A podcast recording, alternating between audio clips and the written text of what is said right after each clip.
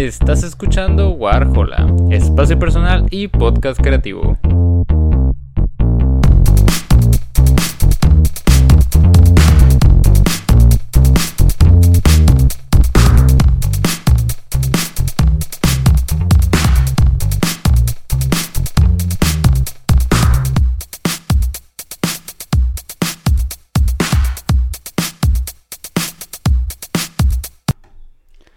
Muy buenas a todos, bienvenidos a un nuevo episodio de Warhola y en esta ocasión tenemos una reseña, reseña, chingada madre. Y pues como ya pudieron haberse dado cuenta por el título de este episodio, el título de este video, eh, vamos a estar hablando sobre el más reciente trabajo de FKA Twix eh, titulado Capri Songs y pues este mixtape o álbum viene después de su aclamado Magdalene de 2019. Y como digo, pues FKA regresa con este mixtape que pues la verdad de mixtape tiene a mi parecer muy poco. Eh, también se menciona que fue grabado durante la cuarentena de 2020 y pues buena parte de este mixtape está producido por El Wincho eh, un recurrente productor de artistas de la talla como de Rosalía y Bad por decir algunos nombres.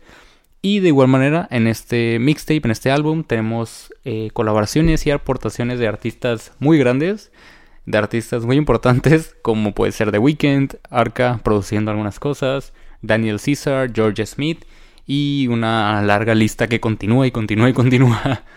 Eh, y pues bueno, eh, aun cuando Capri Songs fue concebido y es vendido bajo esta idea del mixtape, eh, como les comento, la verdad es que aquí encontramos unas canciones y una producción más de la talla de un álbum completo, de un álbum concebido de esa manera, un álbum más, mm, si bien no conceptual, sí más formado, ¿no? O sea, porque si hay trabajos que, que son vendidos bajo el mixtape, que son concebidos de esa manera, y se nota mucho en la producción, en, en, en las canciones en específico, más esta, esta idea, ¿no? Se nota mucho quizás eh, la sensación, el aire de más improvisación, el, el sentimiento más de, de ser algo, de un trabajo ser más tranquilo, ¿no? En cierto sentido. Que, que aquí siento que no es el caso, pero igual eh, Capri Song siento que funciona más que nada como una colección de canciones, como una gama de canciones que sirven también para expandir el panorama sonoro de, la inglesa, ¿no? De FKA. Este, pues bueno, para la, para la ventaja de la mayoría y entre los que me incluyo, eh, este álbum es muchísimo más accesible que el resto de discografía de Twix. Y es que pues sin restarle eh, valor a lo que fue el P1 y Magdalene, Capri Songs no es precisamente un álbum conceptual, sino que se trata más de una, como decía antes, una colección de canciones que reflejan la variedad de estilos y la variedad de ritmos a, los que Twigs pues, puede llegar a acoplarse y en los que puede llegar a trabajar, ¿no? Eh, desde el inicio del mixtape podemos darnos una idea del cambio. Ride the Dragon, por ejemplo, que es una de las canciones que abre el disco, eh, tiene un beat más de trap que, que se acopla también de, de una buena manera a la voz de FKA, pero sin perder como esta aura experimental que el artista siempre ha, traído consigo, ¿no? Eh, sin embargo, y lamentablemente, puedo decir que la mayor parte de piezas que yo considero sobresalientes se encuentran en la primera mitad del álbum. Eh, dentro de esa primera mitad, por ejemplo, tenemos la grandiosa Tears in the Club, que es el que fue de hecho el primer destello y el primer single que tuvimos de, este trabajo, de este mixtape. Y es canción, es esta canción en la que Twix comparte dueto con nada más y nada menos que The Weeknd, que para los que me conozcan quizás sabrán que yo no soy muy fan de The Weeknd, me parece que es un estilo muy marcado, muy de él, como muy quizás un poquito ya muy quemado, pero como digo, si bien me parece que su estilo es un tanto monótono, considero que al menos hace un buen trabajo en esta pieza y que sí le llega a aportar algo algo bastante llamativo a, la canción, ¿no? Siento que esta, esta dupla, esta como batalla de voces que tienen Twixie y The Weeknd va muy bien con la canción y hace que también suene algo bastante original, que es algo que no solemos encontrar en la música de The Weeknd. Eh, como digo, ambos logran ofrecer un temazo sin perder pues ni el estilo de ella ni el estilo de él. Eh, y sin ser pues tampoco del todo comerciales, ¿no? Siento que es una canción bastante accesible, pero que también no abandona el género en ninguno de los dos y tampoco se vende por completo. Además que la canción tiene unos coros envidiables eh, por ahí de la primera mitad y por ahí del puente. Me parece que es. Y están, están muy chidos, a mí me gustan mucho. Eh, como lo mencionaba anteriormente, la experimentación es algo que está presente en todo el álbum. Y mencionando algunos temas, Honda, por su lado, es un track que mezcla beats más bailables con un interesante juego de voces graves. Y por ejemplo, Pample Mouse, eh, aún con su corta duración, siento que estos elementos intercalados la vuelven un, un experimento muy. Pues muy notable, muy mm, resaltable en cierto sentido. Y que si bien se vuelve bastante interesante durante su segunda mitad, siento que esta misma pequeña duración es algo que, que hace que no llegues a disfrutar el track del todo. y aquí es donde entra el que yo considero que es el mayor problema del álbum. Y es que. Y, y también por lo que yo alego que la primera mitad es como superior al resto del disco. Y es la duración de las canciones. Eh, si bien en este álbum hay muchísimas ideas, siento que no todas se llegan a desarrollar al máximo y muchas quedan muy en el medio, como que la idea es, es muy buena, pero al no tener una duración en las canciones y no tener el suficiente tiempo para desarrollarlas, pues muchas canciones quedan en el en el que pudo ser, ¿no? Más que nada. Eh, Puppy Bones y Jealousy son para mí los mejores tracks del álbum porque precisamente saben hasta qué momento es bueno exprimir, por decirlo de alguna manera, o llevar una canción. Eh, Puppy Bones siendo el temazo de temazos con esta mezcla de rap y RB y marcando también la primera colaboración entre eh, Twix y Shy Girl. Eh, por su parte, Jealousy aporta este feeling como más sensualón que también siempre ha sido parte de la estética de FKA. Y añadido a esto, pues también el juego de voces que logran entre ella y, Rema me parece que es algo exquisito por decirlo menos.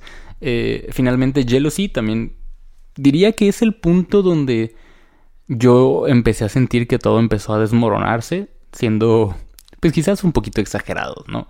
Eh, y es que pues hablando específicamente del orden del álbum, es a partir de, de Jealousy, de esta canción, que el proyecto se empieza ya a sentir un poquito cansado y un tanto como sin rumbo.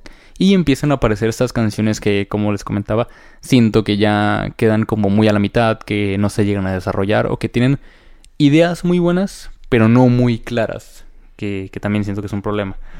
Eh, y es que algo irónico, puesto que buena parte de las canciones de esta segunda mitad no rebasan los tres minutos de duración. O sea, realmente no son canciones largas, pero esta, esta idea de, de no tener como bien claro hacia dónde querer ir hace que se sientan pesadas y que se sienta esta segunda mitad como, pues sí, básicamente pesada, que es, es difícil un poquito más de escuchar y que también uno como escucha pues empieza a perderle el ritmo y empieza a perderle el interés, que fue algo que a mí me pasó. Este, Careless, por ejemplo, eh, tiene como invitado a Daniel Caesar, un ícono ya del RB moderno. Y siendo pues ya este, como menciono, este ícono más, más sofisticado del RB, eh, pues Daniel Caesar siendo que no llega a brillar como uno lo esperaría y como él ha hecho en canciones propias y en otros feats de otros artistas, siendo que aquí queda muy a, a la mitad una vez más, como que sabiendo el trabajo y sabiendo los aportes que Daniel César puede hacer otras canciones y que ha hecho en, en su propia discografía, pues parece extraño tenerlo aquí y que haga un trabajo no mediocre, pero pues meramente aceptable, ¿no? Que, que no suele ser ah, una palabra con la que cataloguemos el trabajo de Daniel César. Eh, algo similar pasa con Darjeeling, que cuenta con las eminencias que, es, que son George Smith y Unknown T, pero que aún con su vida interesante y sus relucientes colaboraciones, eh, pues siento que pudo haber aprovechado muchísimo mejor a sus invitados. Eh, para cerrar el álbum tenemos Thank You Song, una oda a la compañía producida por la señorona Arca y siendo pues esta una pieza más intimista y melancólica, eh, considero que se vuelve un cierre poderoso, pero también bastante lindo y bastante emotivo, ¿no? Para, para cerrar el álbum. Pero a ver, siento que tenemos como muchas ideas en el, en el aire, pero pues diría que en general el álbum está bastante bien y tiene su buena rama de canciones pegadizas. De hecho, FKA actualmente sigue sacando videos del, del mixtape del álbum y también son igual de interesantes que muchas de las canciones y que creo que de hecho buena parte de mis canciones favoritas son de las que ha estado sacando video últimamente. Hace poquito sacó el video de Papi Bones. Eh, creo que de Honda también. Entonces, pues se ve que al menos tenemos también una, unas buenas ideas en lo, en lo visual.